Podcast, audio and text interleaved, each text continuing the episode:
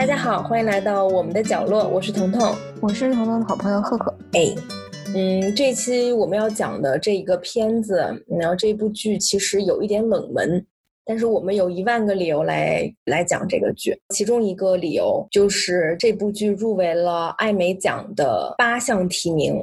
包括最佳真的吗？真的真的，我都不知道。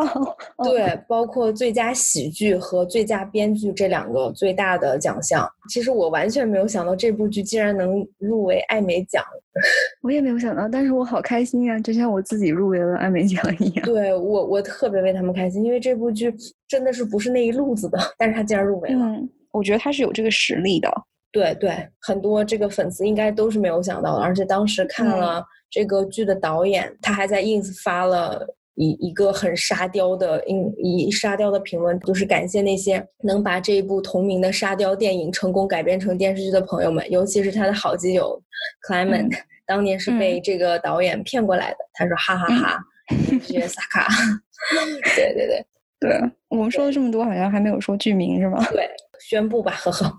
嗯，这部美剧的名字叫做《吸血鬼生活》，What We Do in the Shadows。嗯，然后它有，它是根据一部同名电影改编的。它的这个导演、编剧是《雷神三》的导演泰卡维提提，是吧？他的中文名泰卡瓦提提。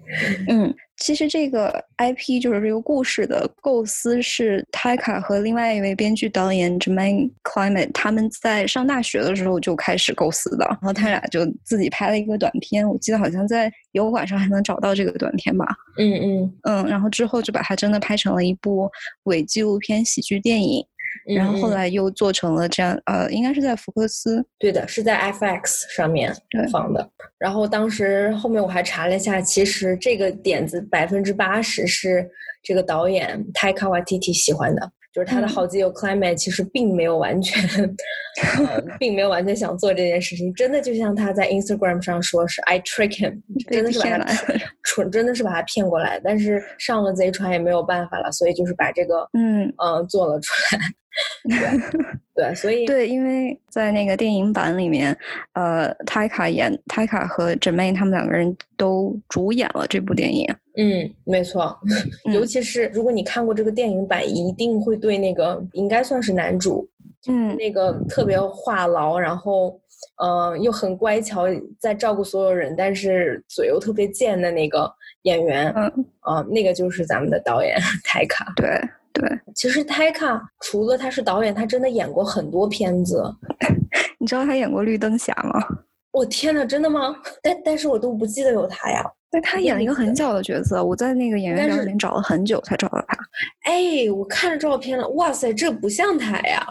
这我哪知道？这真不怪我，好吗？对，那那个角色有点有点埋没泰卡天生的那个美貌。但是大家了解完，嗯，泰卡一般都是，比如说像去年的《Jojo Rabbit》乔乔兔，泰卡的表演最为国内观众知道的吧？然后哦，那个应该是《雷神雷神三》里面，他他不是给那个石头人的那个角色配过音吗？对。还有，你记得那个石头人还在那个《复仇者联盟》第二部的时候也出现了。大肚子雷神在房间打游戏，他在旁边是个石头，就是一个口音怪怪的一个。对，他他那个就是正宗的新西兰口音。哇，那个口音真的是新西兰人是会把那个一的那个元音一不是有的时候会发出那个 i 的那个音嘛？但他们会还是会读一。哦，所以就是比如说 egg，他们发出来就是 egg egg。这个有点哎，有那味儿了，对吧？有那味儿，有那味儿了。对对对对对，嗯。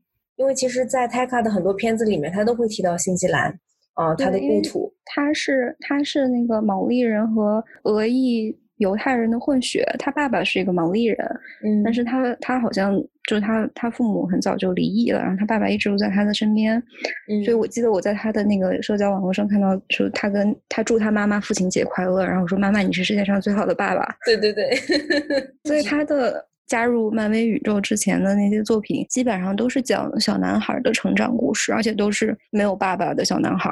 就像，其实我看过他的第一部片子，是我很多很多年后我才知道，原来那是他的片子，就是《Hunt for the Wilder People》，追捕呃野蛮人。就别人都是什么公公路片，他们真的是丛林片儿。一路上就是，然后两个人丛林追逐，从丛林追，然后就是就两个人都很贱，对对对，就就很很逗。我第一次真正知道泰卡，就其实还真是雷神三，其实真的是泰卡给雷神三带来了很多这种黑色幽默、这种喜剧元素。就我觉得在他的那个帮助之下，那锤哥在雷神系列里面都变帅了。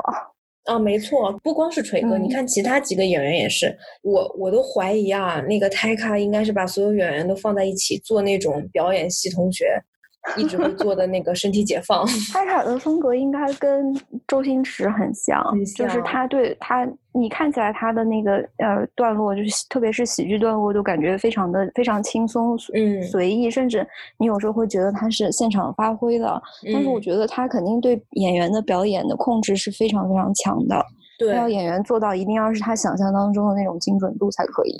对对，因为其实很明显，你看他他那个包袱抛的之准，台词那种精妙，多一个字少一个字都可能都没有这么搞笑。就是他每次都是正正好好，因为基本上他的小众作品全是他自己编剧的嘛。嗯。他每一句台词，你事后再去想，基本上都是肯定是改写过两遍到三遍的。嗯，我记得我印象最深的是他很早很早期的一部作品叫《毛利男孩》，boy，就是我觉得那个故事基本上是他自己的亲身经历，就是一个毛利毛利爸爸回到他的那个儿子身边，然后他那个儿子儿子想象当中爸爸是一个盖世英雄，但是其实他爸爸是从牢里刚放出来的。然后那个爸爸跟儿子说的第一句话就是：“我是你爸。”然后妈妈呢？然后儿子愣了一下，然后他爸说：“我说的是我妈，不是你妈。”哎，这个这个很胎卡啊，这对很胎卡。哎，那你这么说，你看，真的是包括我们在《吸血鬼日记》，不管是电影还是剧里面，有太多这种情节。嗯，就是你看他很多作品里面的有些男性，一方面你觉得很可爱，但一方面你觉得他们真是自私的可爱。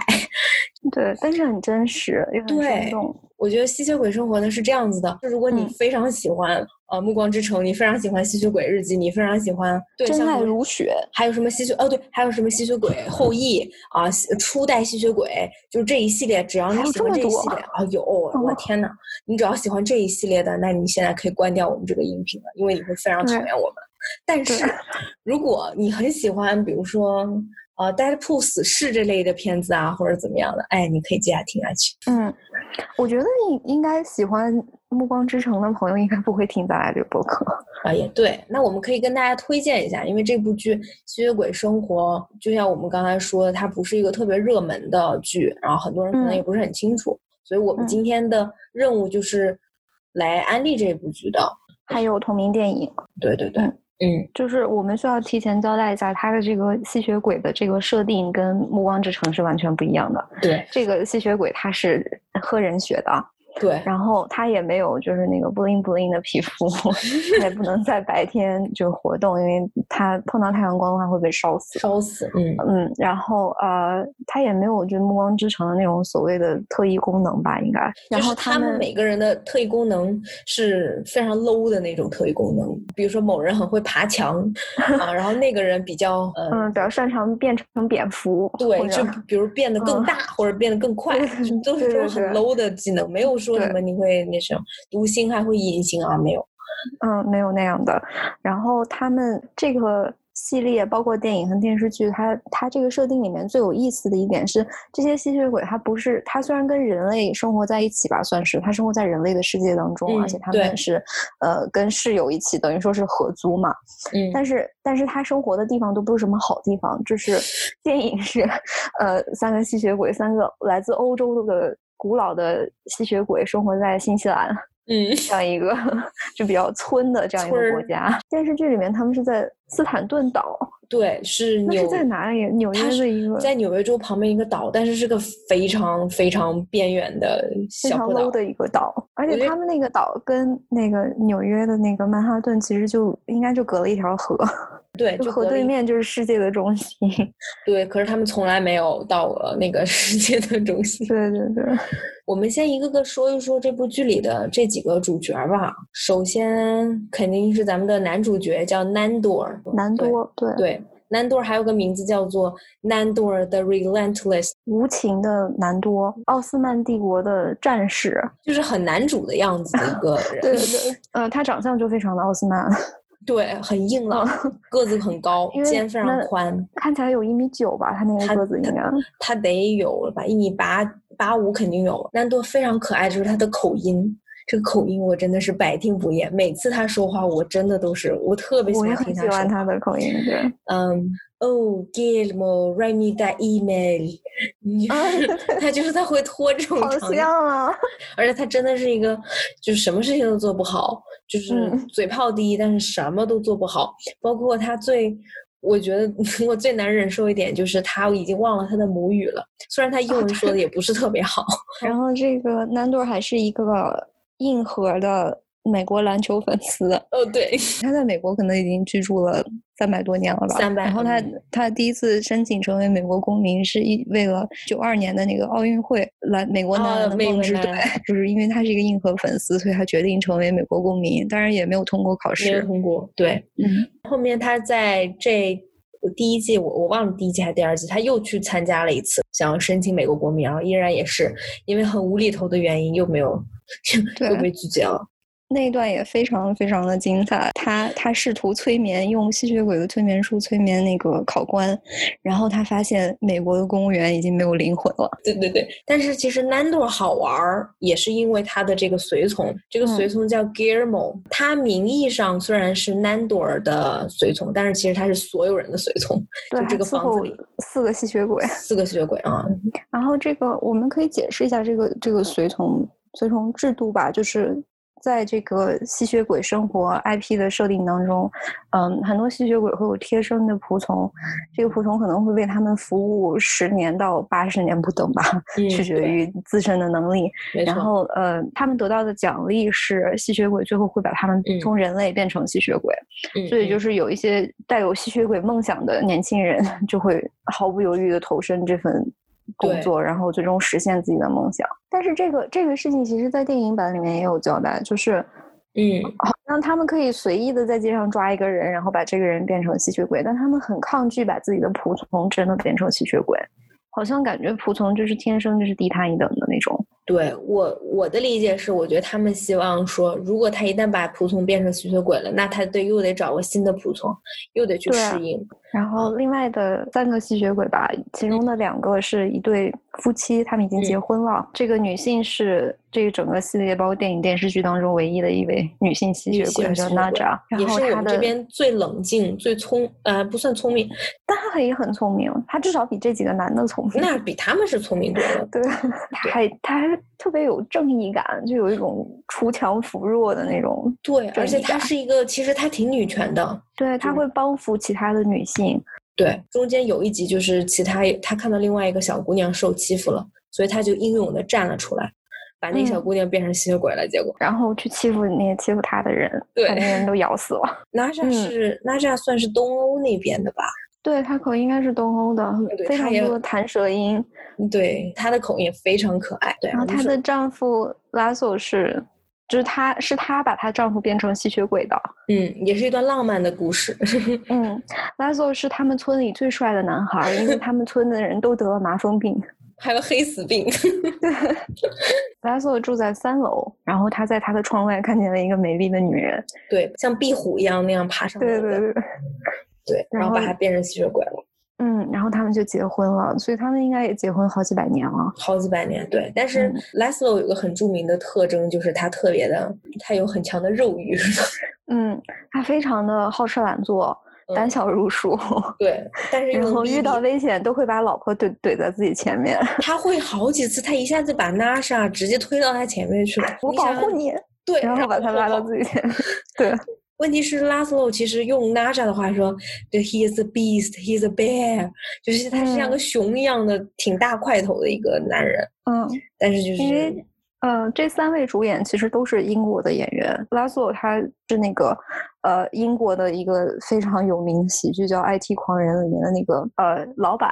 哦，因为他的口音是很英国的，感觉他就是一个生活在我们这个年代会出现的一个。嗯，很能逼逼的英国老头的那种感觉。嗯，还有一个很有意思的吸血鬼神设定，我真的是要非常的服气。我真的对我想，我想对泰卡拜一拜，你太牛了。嗯，你就是一种叫做能量吸血鬼的，叫 Energy Vampire。就这种吸血鬼呢，他首先他不喝血，他不需要吸人血，然后他也能完全跟正常人一样在。呃，阳光下行走，他可以去商场怎么样，就是吃饭生活完全都没有问题。他吸取能量的方法是不停的跟人家聊天，把人家搞睡着了，把人家的精力吸取了，他就等于他自己就吃饱了。嗯，所以我们身边最多的应该是这种吸血鬼吧，就是特别爱开会的老板啊，对，然后讲课很无聊的老师啊，对对对对，你们家的邻居大爷啊，对啊。而且这个吸血鬼特别厉害的一点就是，其他的吸鬼吸血鬼也非常怕他，因为他也可以把同类的那些精力全部都吸光。就是能量吸血鬼真的，他百分之至少六十吧，六七十，他的场景都是在办公室，是一间整个装修是灰色的，灰色的地。灰色的墙，所有人都死气沉沉，一间间小格子。然后他每天就是穿着同样的那种衣服，拿着一杯水，然后一个个去，从早从早上第一杯咖啡到最后下班，就一个跟人家聊天，把所有人，把整个办公室的人都全部都聊趴下。然后他莫名其妙的就升职了。这个，我们身边真的有很多很多这样。哎，说到这个，你记得第一季前几集，就能量吸血鬼从来没有怕过别人，直到他遇到另外一个吸血鬼，叫做情感吸血鬼，你记得吧？对，它是情感吸血鬼，是一个更高级一点的能量能量吸血鬼。然后他们的这个吸食能量的方法，就是通过你的同情心来吸食能量。情感吸血鬼就是。就有点像那个《唐伯虎点秋香》里面那个比惨大会，对对对对对，谁能比我惨？惨。然后他就是情感吸血鬼，经常做的那件事情就是他会说，比如我的狗死了，我的怎么，然后他赚取你的眼泪，榨干你的情感，这样的话他就能得到这种满足。像那个那种什么真人秀或者那种比赛节目，然后然后说出你背后的故事，对，唱完一首歌开始哭，对对，呃对，就是那种。那其实差不多就是这四个吸血鬼，再加上一个 Guillermo 啊，一个仆人。就是这个剧很好玩的一点就是，就比如他设计了一个很。很有意思的对立，就是 Nandor 跟 Guillermo 这一对相爱相杀。他们赋予了 Guillermo 一个能力，就原来他的血液里面有一部分范海辛的血液。嗯，他又想变成吸血鬼，他又是吸血鬼的朋友，他又是他们的仆人，但是他发现他是一个天才吸血鬼猎人。因为他们俩的关系其实是有一点点腐，啊，挺腐的。当我们意识到 Guillermo 的这个。超能力之后，我们意识到他真实的身份之后，他们俩就变得有点像罗密欧和朱丽叶。对，尤其是后面你发现南南多很爱他。对，南多其实很爱他，但他不知道要怎么去表达。对啊，虽然娜莎和拉斯罗也很甜，但是我心目中我是更喜欢南多跟 Guillermo 这一对的，因为其实拉斯罗跟娜莎他们两个。就相爱肯定相爱，他们两个相杀就是互相搞外遇呗。对，我发现他们俩是那个拉索会身体出轨，但娜扎会精神出轨。这不就是很像那个男女关系里面会有，就是女性女性的出轨，其实很多时候。嗯，心灵出轨的，对对。娜扎其实也很浪漫，就是我们有的时候说《惊情四百年》里面那种山无棱，天地合，才敢与君绝，乃敢与君绝。其实娜扎也有啊，她有一个叫 Gregor 的男朋友，然后转世了，然后不知道多少次，十几次了吧，可能。然后但是，但是他俩最后总会相遇，在这个这个男人的。或者当他转世成为女人或者动物的那个那那一世当中，他们总会相遇，然后总会互相吸引，然后娜扎总会认出来他。就是其实娜扎有很多次，他都找到这个人，他也他也很吸引，他说啊，我好喜欢你，我好想，嗯，跟你在这一世过得很好，怎么样？但他每次都在最后一刻说，哎呀，不行，我已经嫁人了呀。嗯，就是很可爱，我觉得他真的很可爱。就是娜扎总说自己是一个很有欲望，自己是个很坏的女人，但是她其实特别好。而且特别特别，他真的很爱，他很爱拉索，他也很爱乖狗，他也很他对这两个男人都很好。对啊，他其实就是一个是他的红玫瑰，一个是他的白玫瑰嘛。对，然后拉索他是他是会跟一切就是长得像娜扎的。女性和男性出轨，对黑头发的，对我们在我们在可能在第二季的末尾，我们发现就是他他跟那种黑色有着黑色长发的人类都都会对他具有一定的吸引力。然后我们发现南朵也有一头黑色长发，对对对，那句那个地方好逗啊！然后当时当时是娜扎一个个问说，所以你跟他你跟他南朵儿，但是你记得最开始也是就那个男爵要拜访他的时候，娜扎就说，嗯啊，我以前在嫁给拉斯洛之前，我跟跟男爵有过很长时间的一些非常激烈的关系。哎呀，我希望这也不会对拉斯洛造成伤害。结果立刻切到下面一幕是拉斯洛的那个采访，拉斯洛说啊，我之前跟男爵有过。对，两人说的话基本上是一样的，一样的，都不想让对方发现。对对对对，哦，那娜扎说是，哎呀，所以我不是很想见到男爵。然后拉斯洛说，所以我很期待见到男爵，并跟他开始在这一世的冒险。但是我觉得这个事情真的非常的正常，因为他们活的时间太长了，太长了。对，他不干这些奇奇怪怪的事情才很奇怪。对啊，对啊，哎，这我们又开始，我觉得我们可以开始吐槽那个《暮光之城》了。其实我们这个吸血鬼生活里面的吸血鬼，他们都是带着比较古典的那种范儿，就特别像《惊情四百年》里面 Dracula 的那种感觉。就比如说，包括他们跟狼人其实是那种不光是不不像《暮光之城》那样就是什么死对头，其实不是这样子的。你知道最早的吸血鬼，吸血鬼本身还是可以变成狼人的。然后后面他们对对，包括他们其实是跟狼人是好朋友。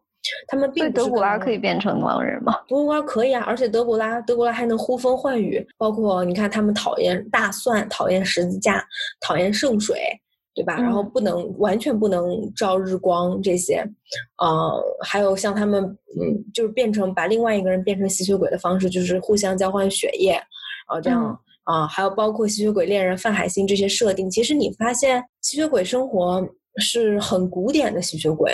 对他套用是那个古典的设定，我觉得导演是喜欢这一类型的，但是他可能不想，因为我们时代也不一样嘛，他他本身他也不是很喜欢那种很高大全的古典吸血鬼派，包括就是那些吸血鬼都是很帅的，都是男爵，然后他们都为为爱而生，但是那个。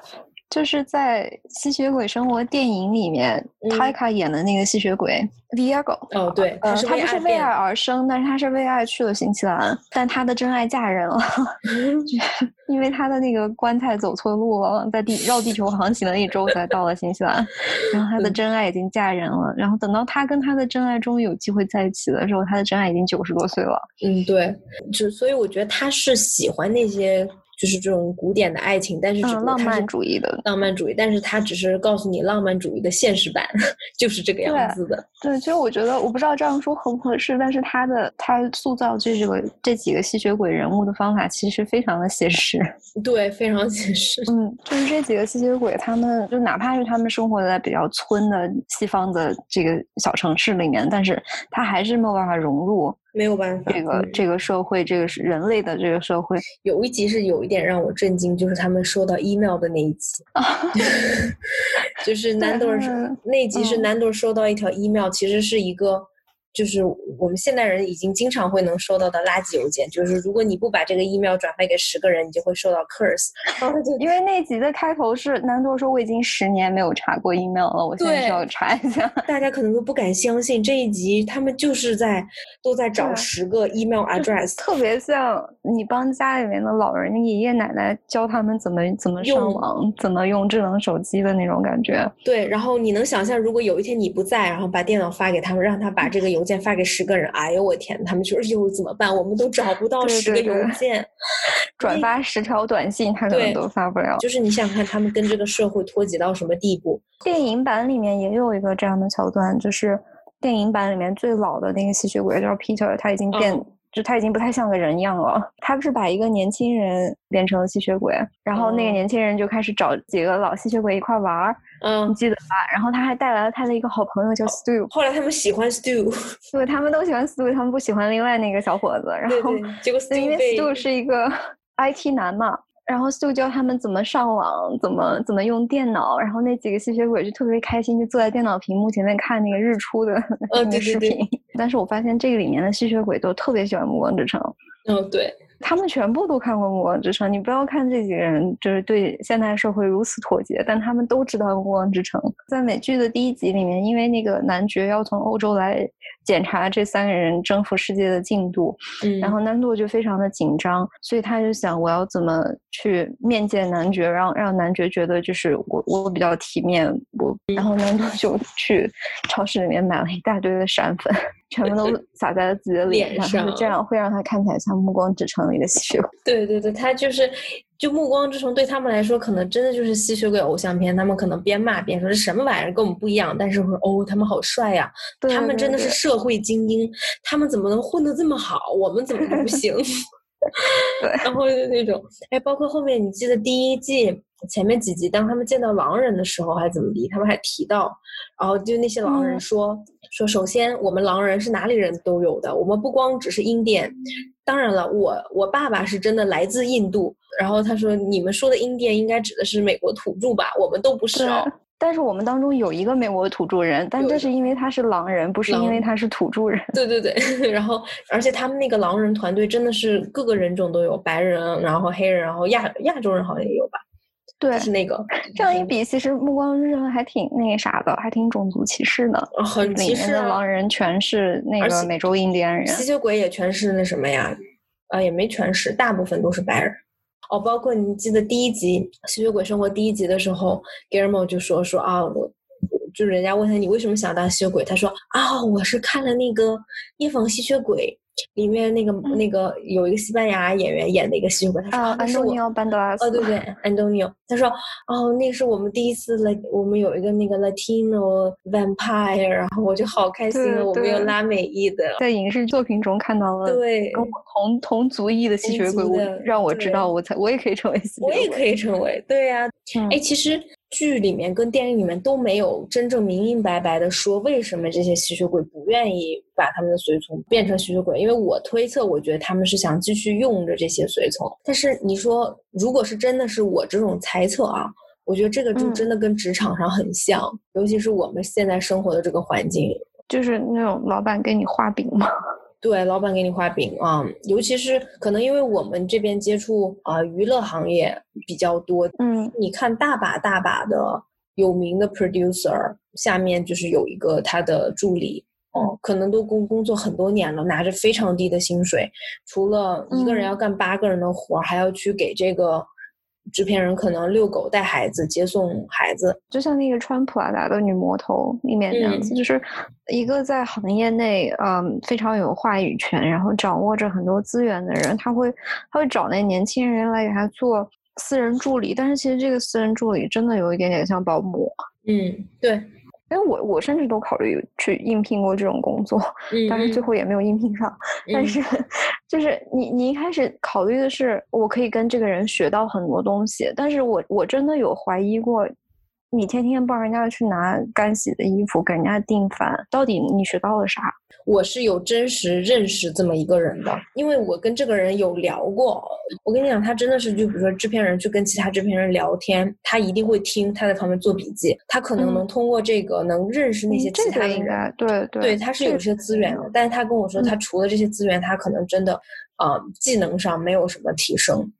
对我，但是我我担心的就是，你虽然通过做这份工作，你可以认识很多就是这个业内大佬他认识的人脉，然后这些人也会认识你，但是当你不再给这个大佬工作之后，这些人脉真的能为你所用吗？当然不是，因为因为那些资源不是你的资源，永远也不是你的资源。然后我我可以说，现在这个人在干嘛？现在他跟他的一个好基友两个人成了成立了一个小公司，他就说觉得现在反正蛮辛苦的，但是。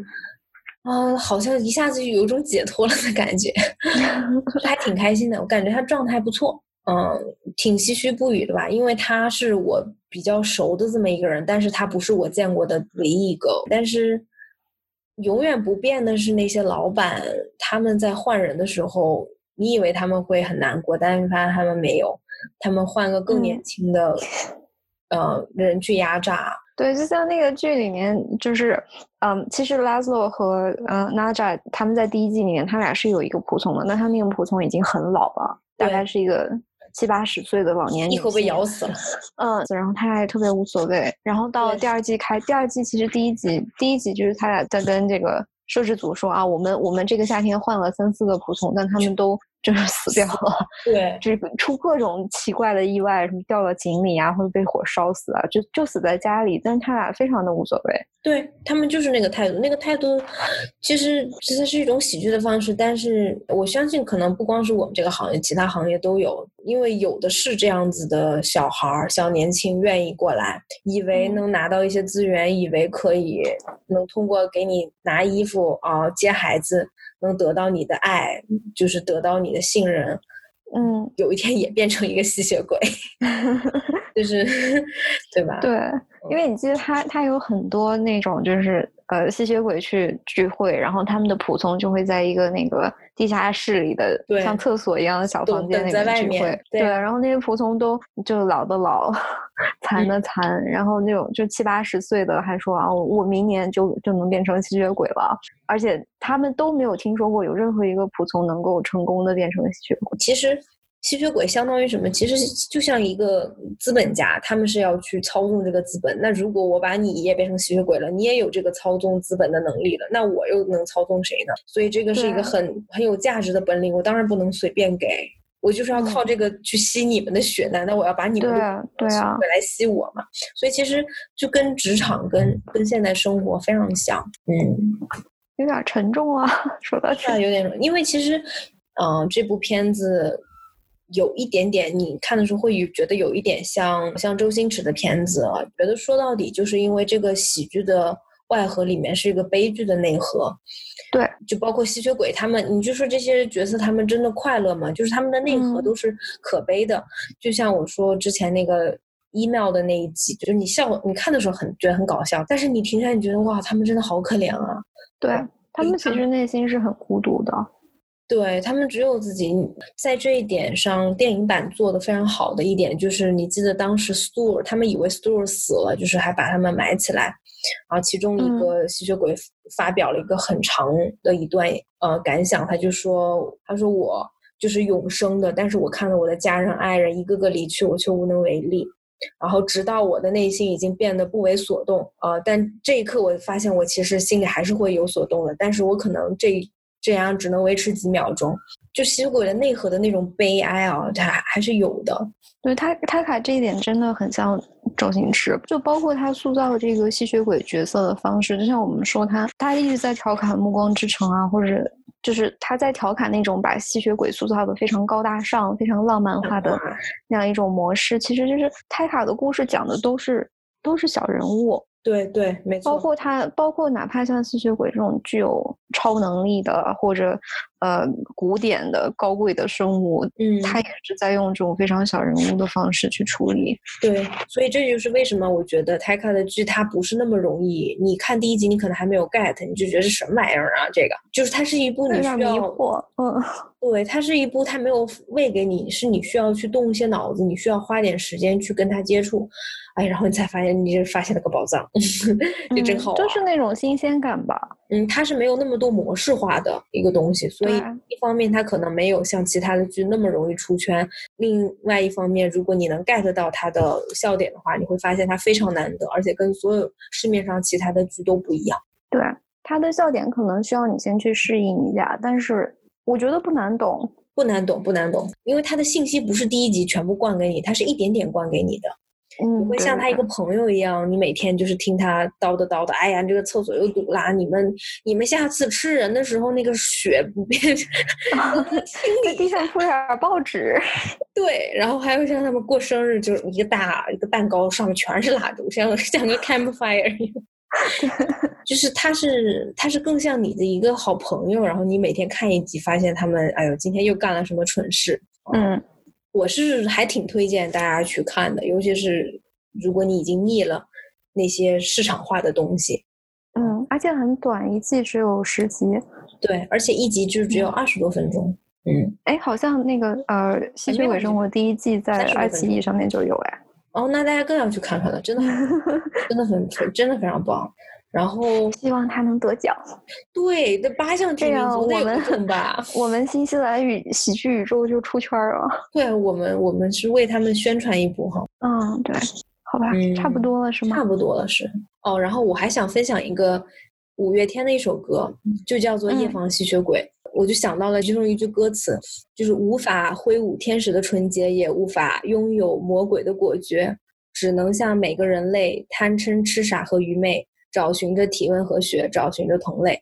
嗯，很浪漫。我觉得这个就是很符合我们看的这个吸血鬼的生活，就是这些人不是天使，也不是恶魔，他们其实就是像我们每个人这样，就是也很孤独，也希望有同伴啊。对对对，也会犯傻，也会其实也很蠢，但就我觉得这个片子最棒的一点就是它给我们真正展示了这一，就是吸血鬼的这一面，并没有把它浪漫化。嗯，其实要说到音乐，我觉得那个吸血鬼生活电影和美剧的开头那个主题曲都很，对对对，那首那首歌应该叫 You're Dead。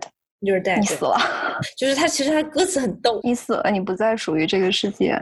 对，那那张专辑的名字也很好笑，叫呃一只叫叫做狗的猫。这这这又很像那个那个 Mom Happy Happy Father's Day。对对对。我们我们节目最后会把这首歌放给大家听一下。嗯。嗯，五月天我们可能放不了，大家自己就自行听。那这就是我们今天的节目啦，啊，希望大家有空的话可以去看一下这一部《吸血鬼生活》，现在已经出了两季了。嗯，嗯谢谢收听，嗯，谢谢。大家收听，我们下期再见。